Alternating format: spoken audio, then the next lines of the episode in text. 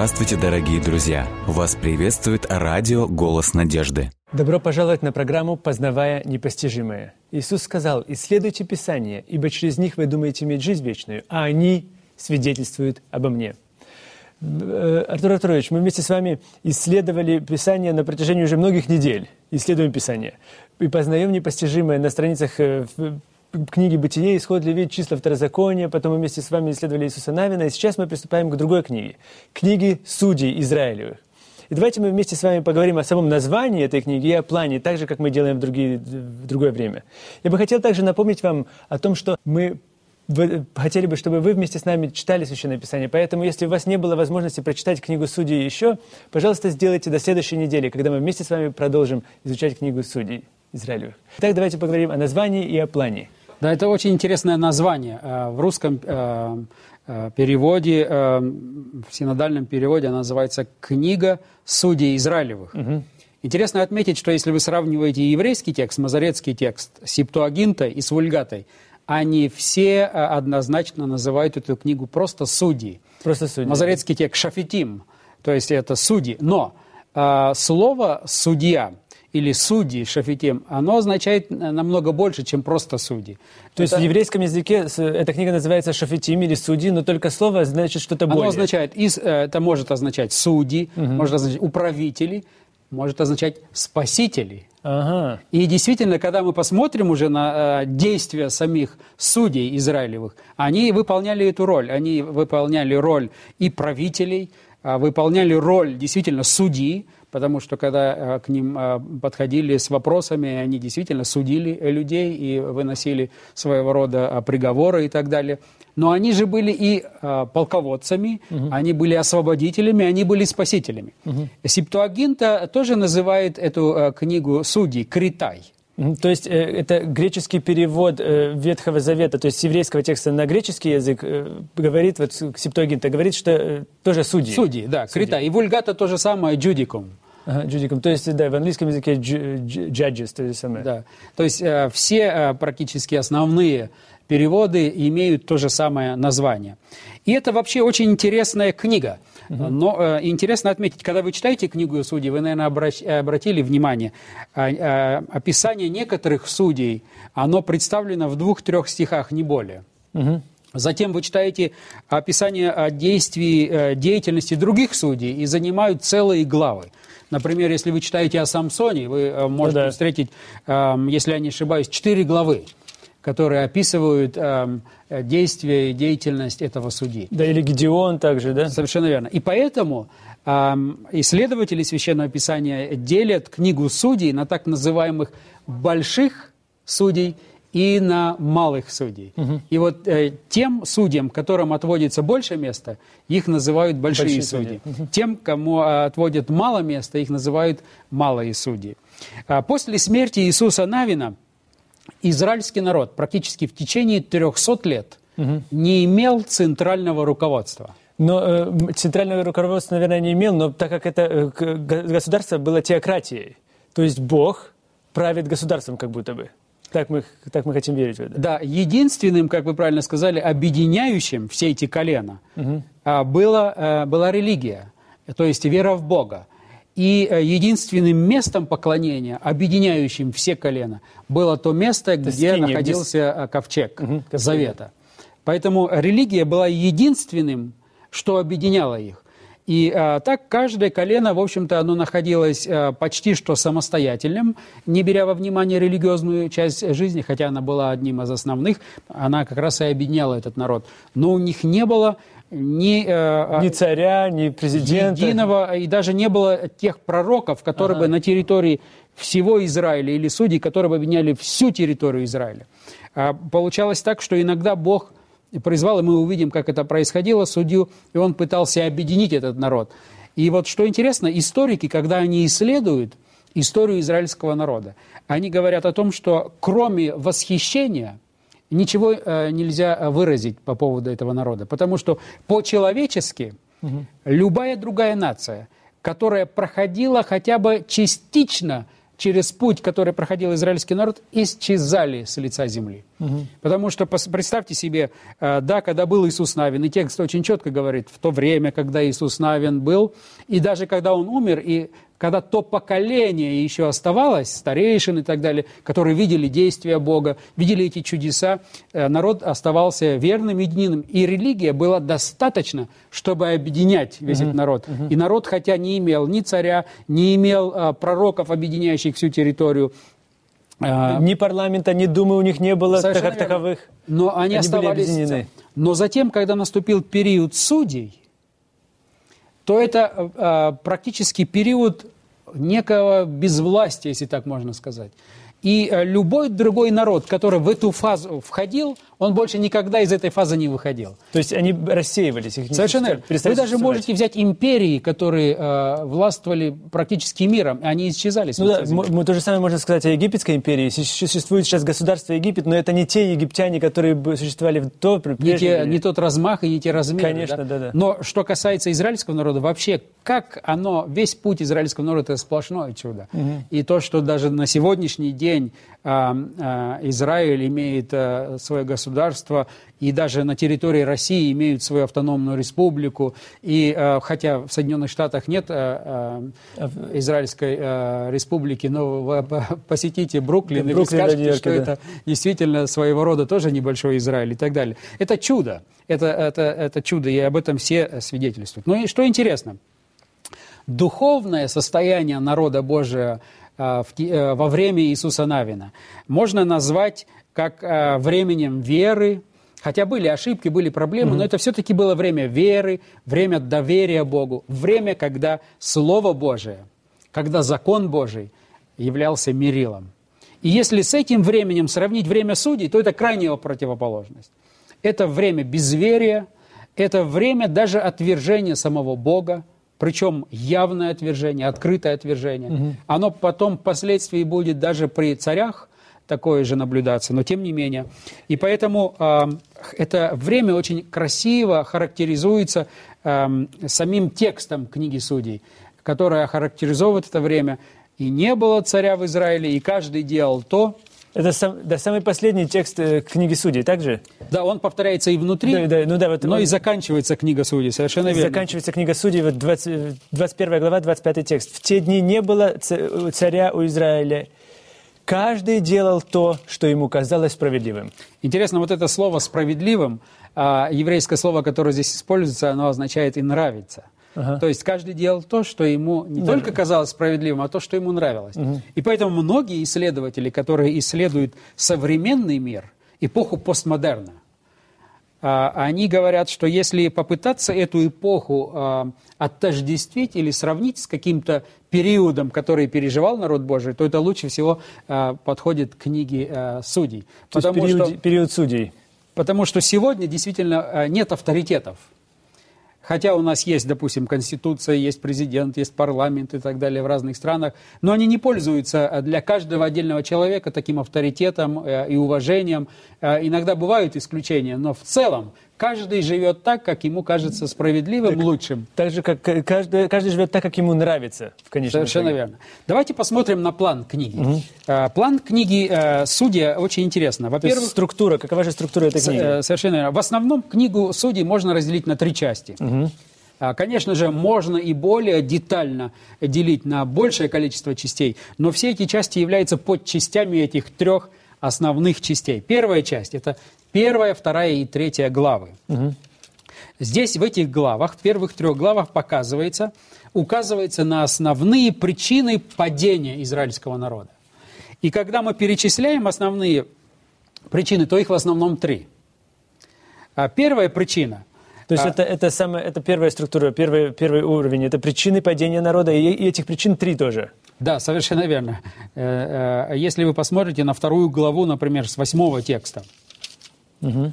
эм, 13. Как, да, но когда умер Иисус, сын Навин, раб Господень, будучи 110 лет, и похоронили его в пределе удела его Фамна в сарай на горе Ефремовой, на север от горы Гааша, и когда весь народ он и отошел к отцам своим, и восстал после них другой род, который не знал Господа и дел его, какие он делал Израилю. Тогда сыны Израилевы стали делать злое пред очами Господа и стали служить Ваалам, оставили Господа, Бога отцов своих, который вывел их из земли египетской, и обратились к другим богам, богам народов, окружавших их, и стали поклоняться им, и раздражали Господа. Оставили Господа, и стали служить Ваалу и Астартам. Вы видите, несколько раз подчеркивается, что они оставили, Оставили Господа, Господа, да. и стали служить Ваалу и Астартам, и вообще э, всем этим богам. Но здесь очень интересная деталь, что э, э, десятый текст нам об этом говорит. «Восстал после них другой род или другое поколение, которое теперь уже не знало Господа» и дел его, который он делал Израилю. То есть здесь практически очень важно отметить задача каждого поколения. Вот когда мы переносим состояние тогдашнего э, э, народа Божьего, тогдашнего периода, на наше время, здесь следует кое-чему тоже научиться. Э, Задача каждого поколения – передать знание не просто о Боге, а знание самого Бога. Каков Бог? Каковы дела Его, каковы чудеса Его передать следующему поколению. Вы знаете, э, когда мы смотрим на Советский Союз, все-таки очень многое было пережито, правильно? А, а, Во время а, вот это... а, Да, на протяжении 70 лет просто народ страдал, ну, можно так сказать даже, страдал. господство атеизма. Атеизма, да. И много-много переживали наши отцы. И Господь совершал чудеса для сохранения их жизни. И практически наше поколение уже, мы отчасти сами застали ам, а, некоторые проблемы, это служба в армии и так далее, у нас много своих опытов с Богом. Но тем не менее, вот э, нынешнее поколение, оно уже не переживает тех проблем. И может случиться так, что если мы не передадим этот опыт, этот багаж, во-первых, библейской картины Бога, а во-вторых, реального действия Бога в жизни наших семей, наших отцов, наших дедов, не передадим новому поколению, может случиться так, что новое поколение не будет знать Бога. Это, Конечно. А как только оно не будет знать Бога, следующий шаг, оно станет, обязательно станет служить кому-то другому. Да, Такого- Ваалом и Астартом, как здесь В написано. данном случае они начали служить Ваалом и Астартом. Э, э, Здесь, конечно, нам следует отметить э, и немножечко, как бы сказать, сделать ударение на это. Посмотрите, если вы почитаете десятый текст, это уже как бы не с первой части этой книги, но тем не менее, если вы откроете десятую главу и шестой текст, посмотрите, сколько перечисляется различных богов, которым они служили. 10 глава, 6 текст книги Судей. «Сыны, «Сыны Израилевы продолжали делать злое пред очами Господа и служили Ваалам, и Астартам, и богам арамейским, и богам сидонским, и богам моавитским, и богам аммонитским, и богам филистимским, а Господа оставили и не служили Ему». Семь категорий богов, то есть полнота. Да, то есть та полнота, которая должна была принадлежать Богу, они ее пере- пере- просто переместили на, на другого. Бога живого оставили и поклонялись абсолютно всему, что можно. Почему они поклонялись? Я думаю, э, необходимо указать на э, некоторые моменты теологии служения Ваалу. Потому что эм, э, это э, будет проходить красной нитью не только через книгу Судей, Да, через всю Священное Писание, вплоть до книги Откровения. Совершенно верно. А, Практически затем эм, э, все цари будут иметь эту проблему, и большинство царей будут служить Ваалу, чем э, Богу Яхве, хотя народ израильский. Э, а Если вы пойдете дальше через пророков, основная весть пророков – вернитесь к Богу, вы забыли Бога, вы служите деревянным, Обрати- медным. Обратитесь от Ваала к Богу живому, да. Совершенно верно. Даже вы подходите к книге э, эм, Даниила, та же самая картина. Вы переходите в Новый Завет, в современный период, 21 век. У нас те же боги, но они сегодня не золотые, они э, бумажные и прочее, и прочее. Но мы служим этим богам, потому что оставили Господа. Что интересно, чем отличался Ваалов культ? Необходимо понимать, э, что за этим стоит, вот эту саму теологию служения Ваалу. Дело в том, что э, вот эти вот ханаанские народы, поэтому иногда люди говорят, почему вы должны были прогнать жителей Ханаана? Разве не лучше, не лучше с ними мирно жить? А проблема как раз была вот в этом служении Ваалу.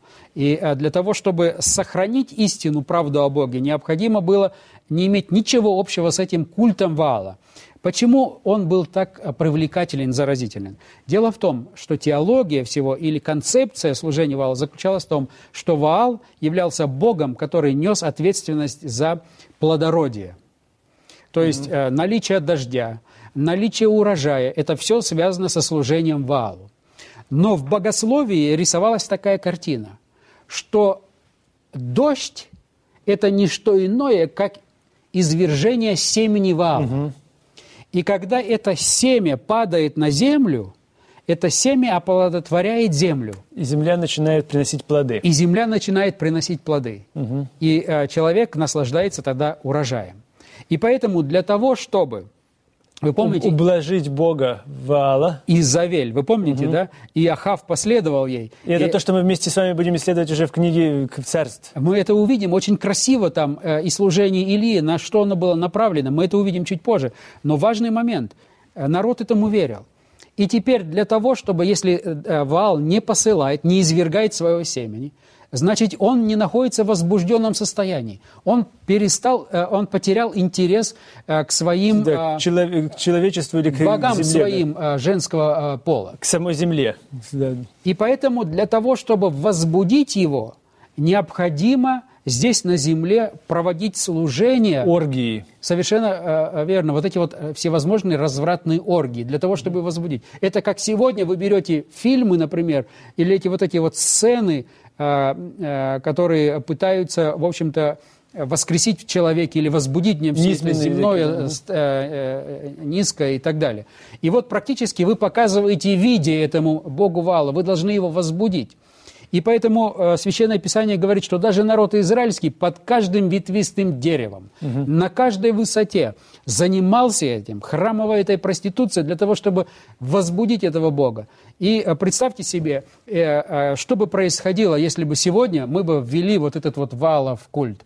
И э, люди шли бы не на проповеди, долгие часовые проповеди, а шли бы на то, чтобы заниматься вот этой вот святой так называемой проституцией. Угу. Как вы думаете, залы были бы наполнены или нет?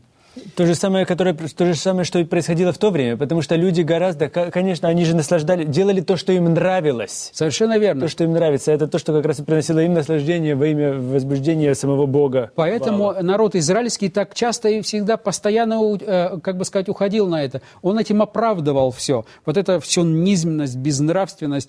А, ты мог был, можешь быть хорошим семенином, но там ты делаешь это для Господа, для благополучия твоей для, страны. Для, страны, для своей же семьи, потому что они же тоже должны питаться. Совершенно верно. И поэтому, когда вы теряете из виду живого Бога, вы начинаете э, предаваться вот этим всевозможным страстям, всему этому низменному, греховному, нехорошему. И поэтому, э, поскольку это было настолько привлекательно и притягивало низменные страсти и вот это вот моральное развращенное состояние народа, оно привлекало, поэтому народ израильский так часто и отвергал живого Бога. И в данном случае как раз говорится, что народ израильский часто э, этим занимался – Значит, три основные э, э, проблемы здесь подчеркиваются. Причины Первое, падения. Причины да? падения. Угу. Это не прогнали хананеев. То есть... Угу они прогнали э, именно исходя из того, что Господь хотел сохранить истину о себе, хотел сохранить нацию э, и вообще жизнь на этой земле. Без этого, наверное, уже и жизни бы не было, если бы э, хананеяне оставались там, и Господь бы не пролил свет о себе. Они бы в этом морально-нравственном, в этом Содоме и Гаморе давно бы уже предались, потому что Господь бы отошел, и дьявол бы положил зло, конец, да, бы, они сами себя уничтожили бы. Угу. Это первое. Второе – они отвернулись от Бога.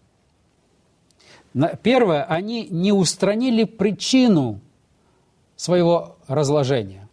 Второе, они отвернулись от Бога. Отвергли его, да. И третье, они стали служить богам вот этих хананьянов. То есть, третье, они стали хананьянами сами.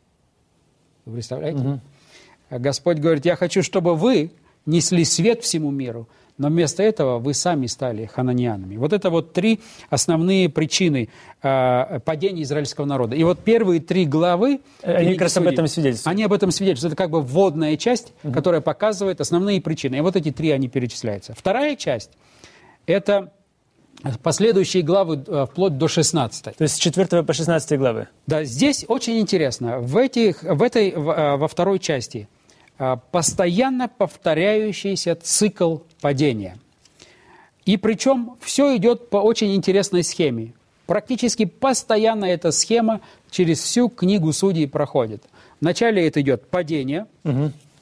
это идет служение иным богам, вот этим, этому валовому культу. Затем, как следствие, Господь оставляет, Угу. Опять оставляет по милости своей, потому что его присутствие бы их уничтожило. Грех не может находиться в присутствии святости Бога. Господь отступает. Как правило, как Бог отступает, зло начинают угнетать народ Божий. Угу. Зло начинает торжествовать. Угу. И когда они через годы пребывания в этом угнетенном состоянии вдруг поднимают свои взоры к живому Богу. И возвращаются, пытаются возвратиться к, к Богу. Взмаливаются к Богу, обращаются, то Бог по своей любви и милости опять приходит к ним и посылает им избавителя, посылает им судью. Затем, когда он посылает им этого судью, он освобождает им, и они переживают некоторый период покоя. Затем, после этого периода покоя, они опять прельщаются валовым культом и опять падают. И весь этот цикл повторяется. И так через всю книгу судей. То есть порочный цикл, мы его назовем. Совершенно верно. Падение, угу. служение других богам. Служение другим богам. Бог отступает, угнетение. угнетение взмоление, взмоление молятся, Бог. Господь по милости своей приходит. Покой некоторый период, некоторые, потом снова и падение. Опять. И так постоянно, круг за кругом, круг за кругом, судья за судьей. Это происходило перед призванием любого судьи, который здесь mm. находится. Это э, постоянный э, круг.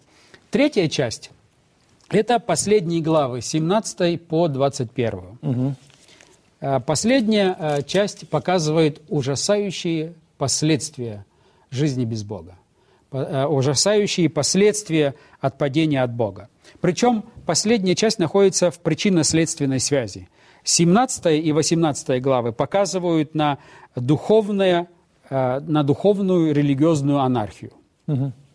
И эти главы очень интересны, у нас нет времени их читать, но там показывается, как э, даже те, которые служат Богу, даже те, которые должны быть левитами, они начинают делать из этого бизнес – а, левиту здесь не понравилось, его нанял кто-то другой, кто-то больше платит, он становится священником там и так далее. То есть совершенная религиозная анархия, даже среди служителей.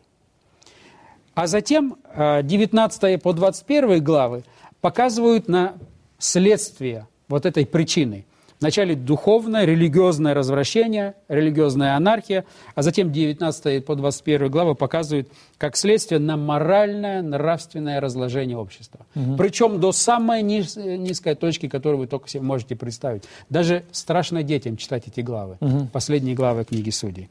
Теперь, э, это что касается плана книги. Значит, три основных такие угу. части. То есть мы говорим о том, что э, первое – это падение – или же почему же падение, причины падения?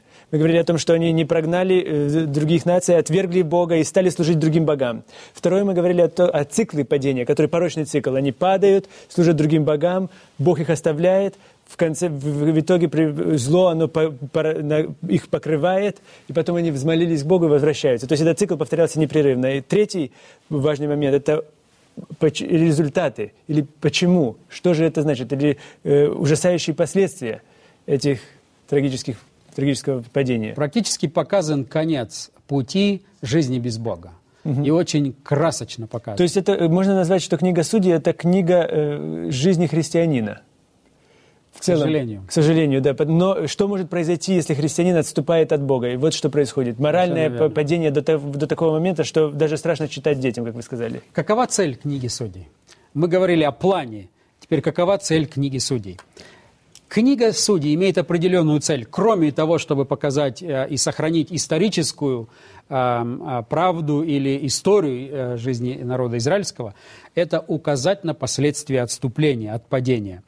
И на этом фоне, на фоне постоянного отступления, постоянного убегания от своего Творца, на этом фоне показать неустанную милость и любовь Отца – Практически некоторые называют книгу судей притчу о блудном сыне Ветхого Завета. Угу. Это, э, и это очень удачное сравнение. Точно так же, как в Новом Завете притча о блудном сыне говорит о том, что как бы отец не окружал любовью, заботой своего сына, его сын постоянно, э, убегает от него. И затем, когда он все размотал, все промотал, он возвращается, отец принимает его. Э, э, и мало того, он бежит ему навстречу. И когда он бежит, он унижает себя перед э, всеми угу. авторитетами в этом городе. Его это не беспокоит. Его беспокоит опередить, прежде чем там судьи не вынесут свое решение, вынесут свое решение, чтобы э, своего э, ребенка встретить.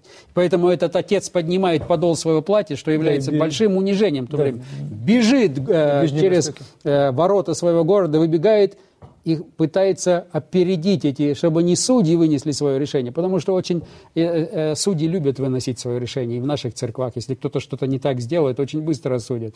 Но сердце отца, оно бежит опередить, прежде чем эти судьи соберутся, чтобы спасти, сохранить своего сына. Вот это притча о блудном, отце, э, о блудном сыне и верном любящем отце. То есть это как раз книга судей? Это как раз есть э, книга судей Ветхого Завета. То, ну, то, здесь даже не блудный народ, можно сказать. Все, все люди, все те, которые, которые... Все, потому что все мы видим в, в, в этом в этой книге мы видим, что это не только одна личность, но это весь народ, который это совершает. И Бог говорит, нет, нет, нет, я каждого из вас, я за каждым из вас побегу, я за каждым из вас приду, только лишь бы спасти вас. И оно даже, э, э, как бы сказать, восхищает с одной стороны. Но сколько раз можно? Один раз по кругу провел их, не поняли.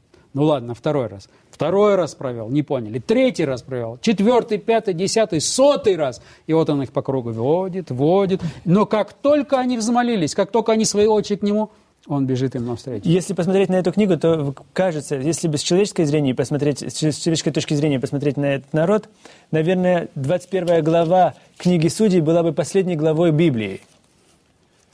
Библии последней главой. Но мы видим то, что на, этом все не завершается.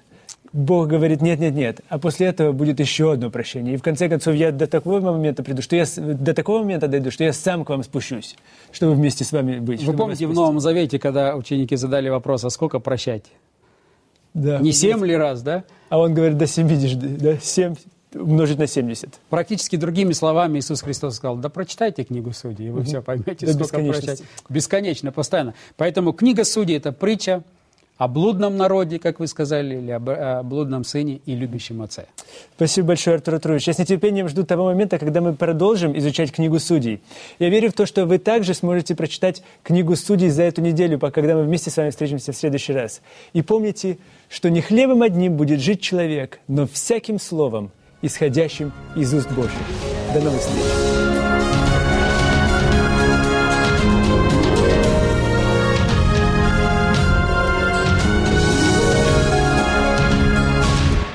Дорогие друзья, вы можете оставить свои сообщения через WhatsApp и Viber по номеру плюс 7 915 688 7601 или позвонить нам на бесплатную линию, которая работает на территории Российской Федерации. Номер 8 800 100 ровно 1844. 8 800 100 ровно 1844.